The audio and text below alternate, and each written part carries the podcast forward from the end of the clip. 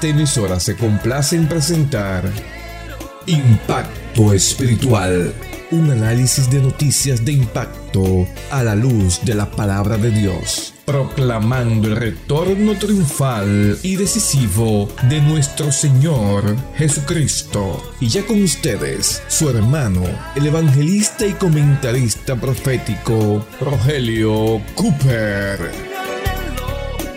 ¿Qué tal amigos? Bienvenidos nuevamente en este día feliz a otra presentación de su programa Impacto Espiritual.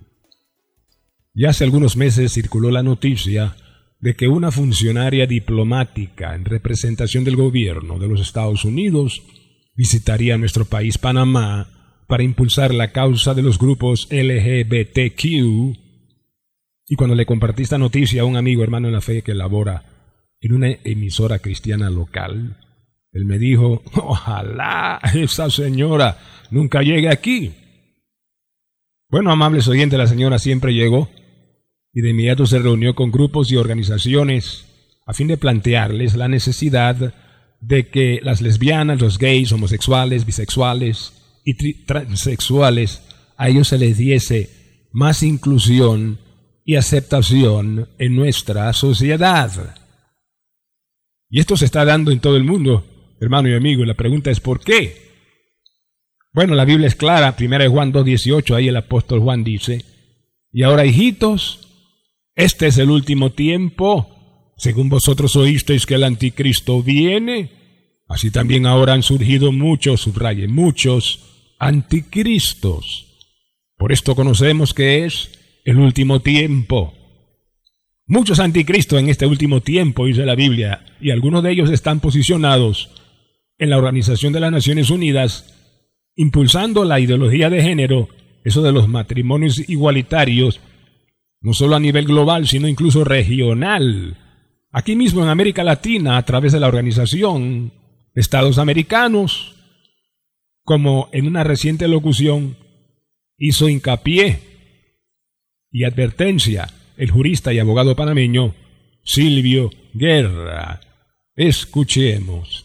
Congresistas, obviamente del Congreso peruano, que de manera categórica, enérgica, sin tembladeras de mano, le ha dicho a la OEA, no aprobamos ni estamos de acuerdo con la agenda que ustedes han venido aquí a discutir en esta asamblea en nuestra nación. Y lo han dicho de manera sencilla. Ustedes quieren cambiar las formas de vida, quieren cambiar las instituciones, quieren cambiar la familia, quieren degradar la dignidad del ser humano, reducirlo a cosa en manos de una Agenda 2030. Era el abogado Silvio Guerra. Algunos de ustedes, oyentes queridos, amigos, se estarán preguntando, y bueno, ¿qué es esto de la Agenda 2030? Para responder a esta pregunta, invitamos nuevamente a este programa al pastor y analista bíblico político Juan Carlos Montenegro. Juan Carlos, siempre es un privilegio tenerte por acá y en el día de hoy queremos preguntarte que los oyentes sepan a grosso modo y rasgos generales en qué consiste la Agenda 2030. Saludos a todos los oyentes de Impacto Espiritual. Con mucho gusto, reverendo, muchas gracias. La Agenda 2030 o 2030 comienza a regir a todos los 193 países el primero de enero del año 2016. Esta agenda, juntamente con el Vaticano, tiene una línea muy directa, porque una de las principales propuestas de Laudato Si, la encíclica papal, es el respeto a la madre tierra y a las criaturas de la tierra, un respeto que está rayando en la adoración de la tierra y de la madre tierra. Aleluya. Esto es serio, hermano y amigo. Romanos capítulo 1 es claro cuando advierte acerca del pecado de dar honra o culto a las criaturas más que al Creador, el cual es bendito por los siglos. Gloria a Cristo. Ahora, Juan Carlos, compártenos si dentro de la Agenda 2030 hay otros puntos conflictivos con la fe cristiana? sí tiene muchísimos conflictos eh, con la fe cristiana, reverendo Cooper. Eh, esto es bastante, eh, hay que verlo con mucha lupa, mucho detalle. Dentro de los 17 planteamientos incluidos en la propuesta de la Agenda 2030 y que de una línea muy, muy directa coincide como dijimos antes, con la encíclica papal llamada Laudato Si. Uno de esos puntos, cito, habla de lograr la igualdad de género y promover la ideología de género. Otra es el empoderar a todas las mujeres y a las niñas. Esto en sus detalles a la luz de la palabra del Señor tiene grandes conflictos que deberíamos toda la comunidad creyente tomar en cuenta. Otra de esas más preocupantes también está el tema que permite las fronteras abiertas en todos los países miembros de esta coalición que aprobaron esta agenda. La propuesta habla de reducir la desigualdad en los países y entre ellos, y esto es lo que promueve desde el 2016 la propuesta de fronteras abiertas donde todos los países tienen que ayudar y permitir el acceso libre a todos los ciudadanos hacia donde quieran llegar. Otra de las preocupantes es la que promueve toda la agenda LGBTQ y la encíclica dice cito, promover sociedades pacíficas e inclusivas para el desarrollo sostenible. Esto está dándole pie de fuerza a todas las agendas LGBT. Otra, de las más preocupantes. Está permitiendo la propuesta que ya se hizo en Estados Unidos para que existiese un tribunal internacional de justicia. Esto es preocupante y es delicado. Sabemos nosotros que la palabra del Señor dice que hay de los que a lo malo dicen bueno y a lo bueno malo, que hacen de la luz tinieblas y de las tinieblas luz, que ponen lo amargo por dulce y lo dulce por lo amargo, según Isaías 5:20. Hay muchísimas cosas que están en conflicto con la fe cristiana y son muchos más detalles que nosotros como hijos de Dios deberíamos atender. Adelante, reverendo Cooper. Oh, gloria a Dios. Gracias, Juan Carlos. Amados oyentes, detrás de esta agenda 2030 hay un espíritu. Oiga lo que dice en su primera carta, el apóstol Juan capítulo 4, verso 3 dice allí, el espíritu del anticristo, el cual vosotros oísteis que viene y que ahora ya está en el mundo. El espíritu, dice aquí del anticristo, es un espíritu. Un espíritu contrario a la palabra de Dios y contrario, hermano, a la misma persona bendita de nuestro Señor Jesucristo. Oiga esta noticia en vísperas de la pasada Navidad, allá en Europa, en un país llamado Suecia, Suecia, una nación supuestamente cristiana, en vísperas de Navidad, el gobierno a través del Ministerio de Educación ordenó que en las escuelas, en las aulas, los estudiantes, si se hablaba de la Navidad, no se hablara del nombre de Jesús. Prohibió que mencionaran el nombre de Jesucristo. ¿Qué le parece? Y Jesucristo es la Navidad. Mi alma te alaba, Jehová. Es el espíritu que está en el mundo, dice la Biblia, operando contrario a Cristo. Bendito sea el Señor. Ahora, en este mismo instante, poco antes del rapto de la iglesia, está operando más fuerte que nunca. Ahora yo pregunto, si el rapto sucediera en el año 2023, esta es solo una suposición, hermano, estoy suponiendo. Supongamos que el rapto sucediera en el 2023, que los muertos en Cristo resucitaran primero, y luego los cristianos vivos fuéramos arrebatados a las nubes del cielo para encontrarnos con Cristo y ser llevados a la casa del Padre antes de que los juicios terribles de Dios se derramen sobre la tierra. Pregunto yo, si el rapto sucediera en el 2023, ¿cuántos años tendrían que transcurrir para que nosotros regresemos con Cristo del cielo para reinar con el Señor cuando Él descienda a inaugurar su reino del milenio? Entonces, ¿cuántos años transcurrirían después del rapto para eso? La respuesta es siete años, siete años que se cumplirían en el 2030, que sería el año precisamente fecha tope para el cumplimiento de la Agenda 2030. Mi alma te alaba, Padre. Bendito sea Jesús. Bendito sea su nombre. Alabado sea Dios. Y hermanos, ¿cómo sabemos eso? Que entre el rapto y la segunda venida de Cristo visible ya para reinar, ¿habrá siete años?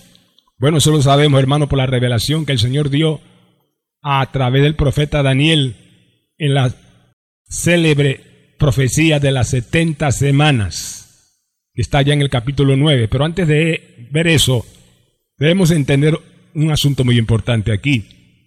Si vamos a Hechos, capítulo 1, versos 6 al 7, ahí encontramos que el Cristo resucitado pronto de la, aleluya, de la tumba, victorioso, y a punto de ser levantado, se le reunía alrededor los discípulos y le preguntaron diciendo, Señor, ¿restaurarás el reino a Israel en este tiempo? Es decir, nos librarás de la bota romana para implantar tu reino glorioso mesiánico en la tierra ya. ¿Y qué les respondió el Señor? Les dijo, no os toca a vosotros saber los tiempos o sazones que el Padre puso en su sola potestad. Pero recibiréis poder cuando haya venido sobre vosotros el Espíritu Santo, y me seréis testigos en Jerusalén, Judea, Samaria, y hasta lo último de la tierra.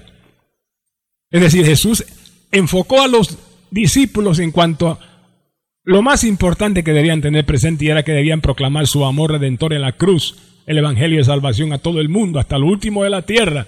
Los enfocó hacia allí. Y no les habló nada de las profecías de Daniel y el tiempo final porque no las hubieran entendido. Es más, si usted lee Daniel capítulo 12, verso 4, ahí dice que el ángel Gabriel le dijo a Daniel, pero tú Daniel, cierra las palabras y sella este libro hasta el tiempo del fin. Es decir, el libro de Daniel sería un libro sellado, cerrado al entendimiento, hasta el tiempo final, cuando las profecías ya serían claras con su cumplimiento.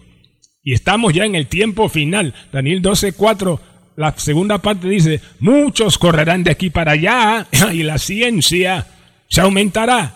Ya eso se ha cumplido gente para arriba y para abajo, corriendo, aviones. Es una cosa increíble, ya, y la ciencia aumentada. Bendito sea el Señor. Tiempo final. Cristo viene. Alabado sea su nombre. Entonces ya Daniel no es un libro cerrado ni sellado, sino abierto. Es más, el último libro de la Biblia, el Apocalipsis, que fue escrito por el, Espíritu Santo a través de Juan, un mensaje directo de Cristo a las iglesias, a nosotros su pueblo, el último capítulo, verso 10, verso 10, capítulo 22. dice ahí el ángel le dijo a Juan, no selles la palabra de las profecías de este libro, porque el tiempo está cerca. ¿Lo vio? Entonces Apocalipsis es un libro abierto, ya no cerrado ni sellado, sino abierto, al igual que Daniel, para que los creyentes podamos entender las grandes profecías apocalípticas que tienen como trasfondo base el libro de Daniel. Bendito sea el Rey. Aleluya, gloria al Señor, gloria al Señor. Ahora veamos rápidamente Daniel capítulo 9, la profecía de las 70 semanas, leyendo desde el versículo 25 en adelante. A Daniel se le dice, sabe pues y entiende que desde la salida de la orden para restaurar y edificar Jerusalén hasta el Mesías príncipe, habrá siete semanas y sesenta y dos semanas. Estas semanas sumadas dan en total 69, pero como son semanas proféticas de años, cada día de esas semanas equivale a un año y en 69 semanas hay 483 años, subraye, 483 años.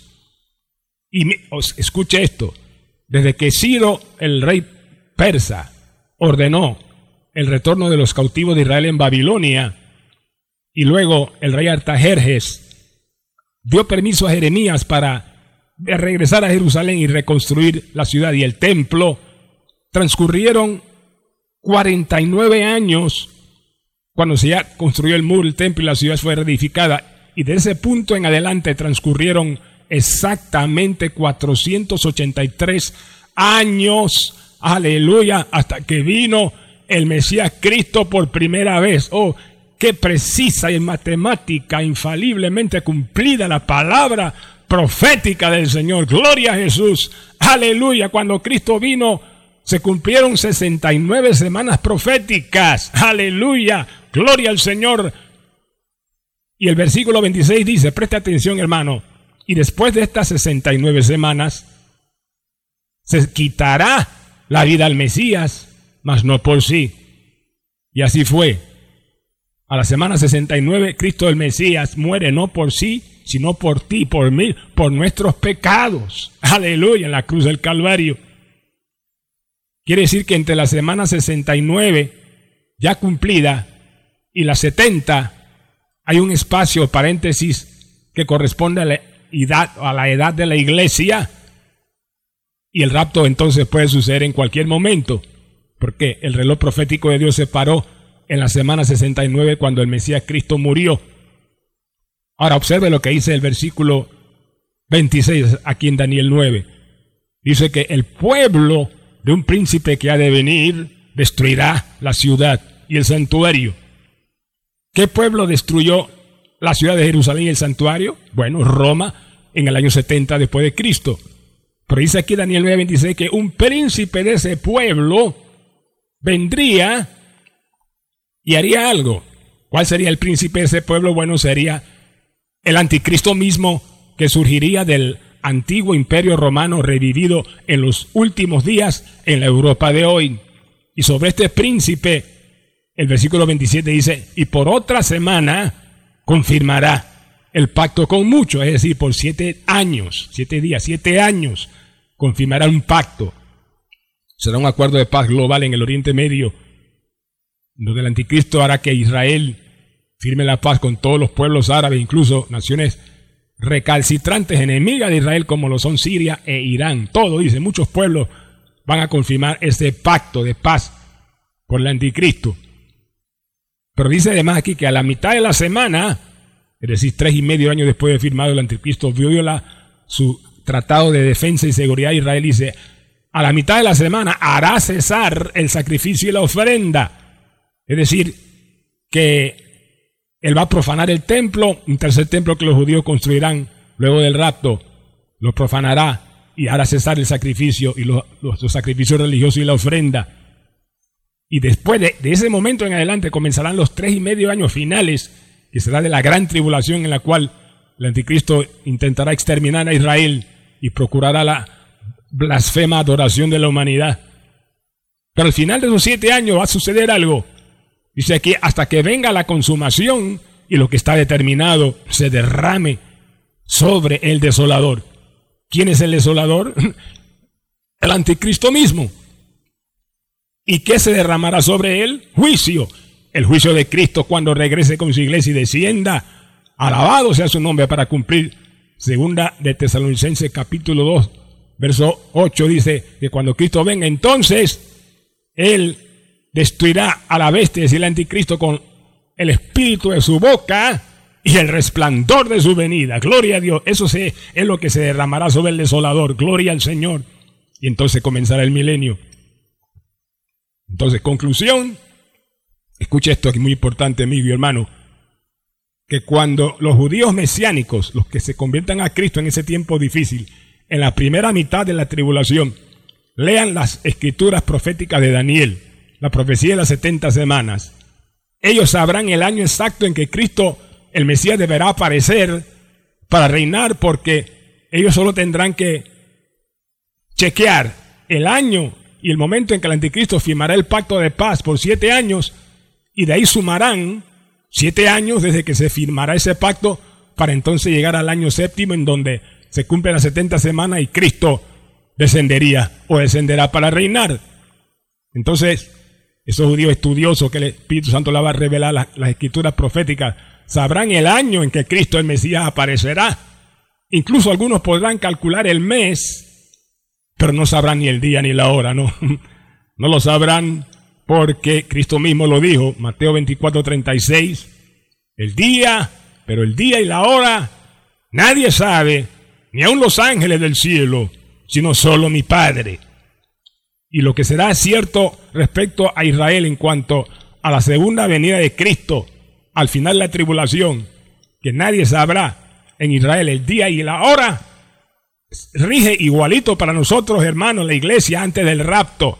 Antes del rapto, nadie sabe ni el día ni la hora.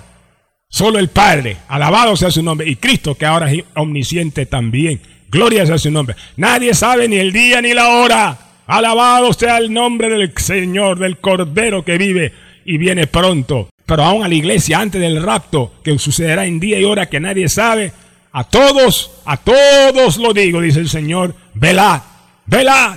Ese es el llamado. Oh, bacanda. Mira lo que dice Apocalipsis 16, 15, amigo. Y hermano, dice ahí la Biblia, Cristo, he aquí, yo vengo como ladrón. Bienaventurado el que vela y guarda sus ropas, para que no ande desnudo ni vean su vergüenza.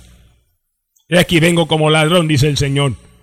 Pero Pablo en su primera carta a los tesalonicenses capítulo 5 dice que más vosotros no estáis en tinieblas para que aquel día os sorprenda como ladrón.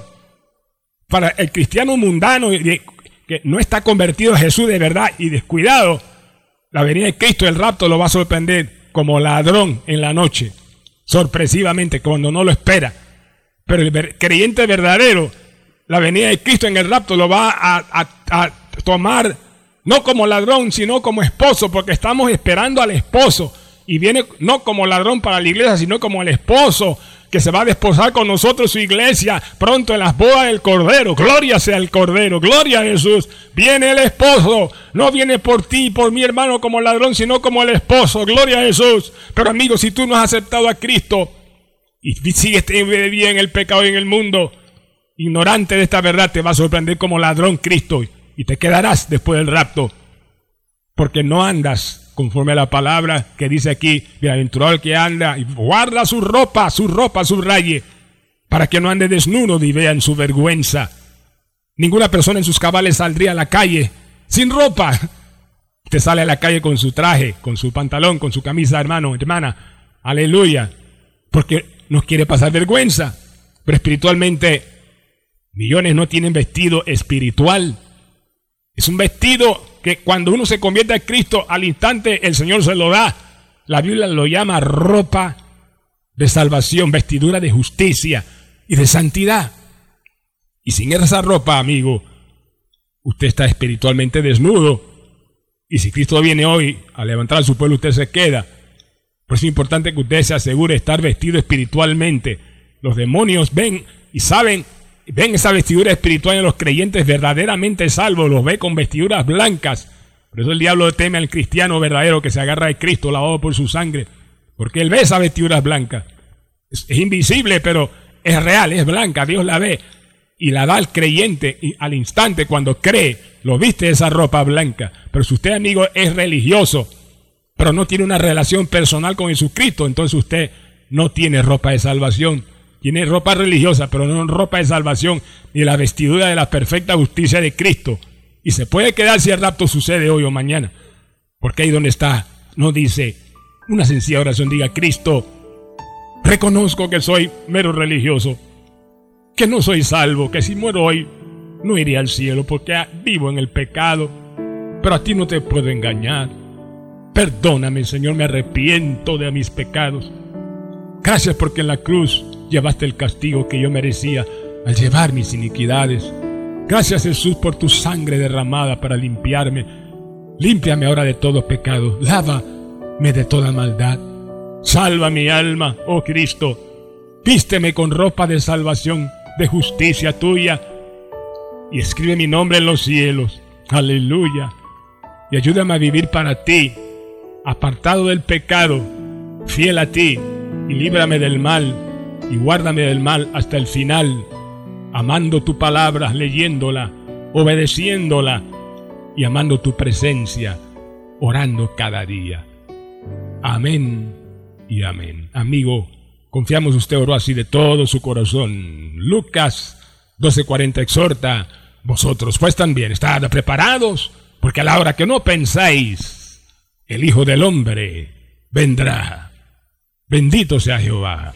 El mundo camina hacia grandes conflictos, porque ya el anticristo reinará sobre él y aquel que se quedará por su desobediencia, sufrirá la inclemencia de la ira de Dios. Más para todos los rendidos, será glorioso porque es hermoso, cuando la iglesia llena de gozo llegue a su edad.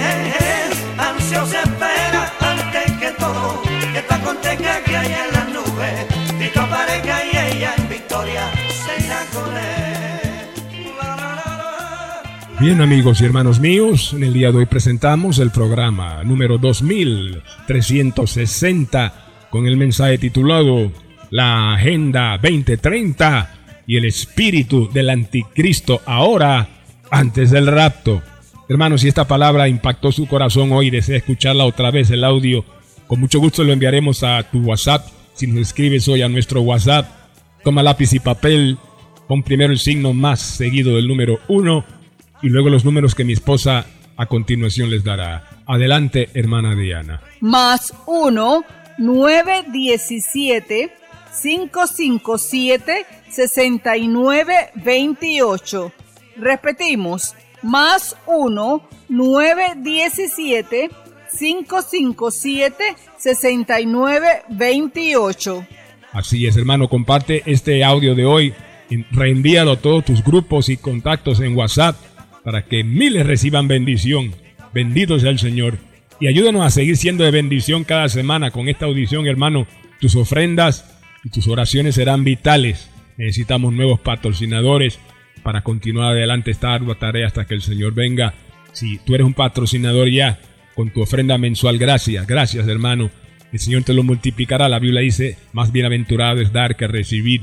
Pero si usted todavía no está ayudándonos en este sentido, hermano, ore y conforme el Espíritu Santo le indique, envíe esa ofrenda urgente para continuar adelante. Anote el número de la cuenta, por favor, 04 1801 00 27 96 8 repito 04 18 01 00 27 96 8 cuenta de ahorros a nombre de Impacto Espiritual Banco General. También puede dirigirse a todas las librerías CLC. Libros aquí en la ciudad capital de Panamá gustosamente recibirán su urgente ofrenda para Impacto Espiritual y si entras a nuestra página en internet a www.impactoespiritual.net, haces clic en la pestaña que dice donar y allí aparecerá información como ofrendar por YAPI aquí en Panamá o una transferencia internacional si vive fuera de nuestro país. Y al escribirnos, solicitando el audio de hoy para enviarlo a su WhatsApp, recuerda el título del mensaje, la Agenda 2030 y el espíritu del anticristo ahora antes del rapto. Si deseas enviarnos un saludo, un testimonio o una petición de oración, llama de una vez al siguiente número aquí en Panamá. Puede llamarnos al 277-5352. Repetimos, 277-5352. Será para nosotros un placer ministrarle y orar por sus necesidades. A nombre del hermano Cooper, su comentarista profético, nos despedimos hasta la próxima semana en esta misma estación y hora cuando presentaremos otro impacto espiritual. Un mensaje diferente anunciando la segunda venida del Hijo del Hombre.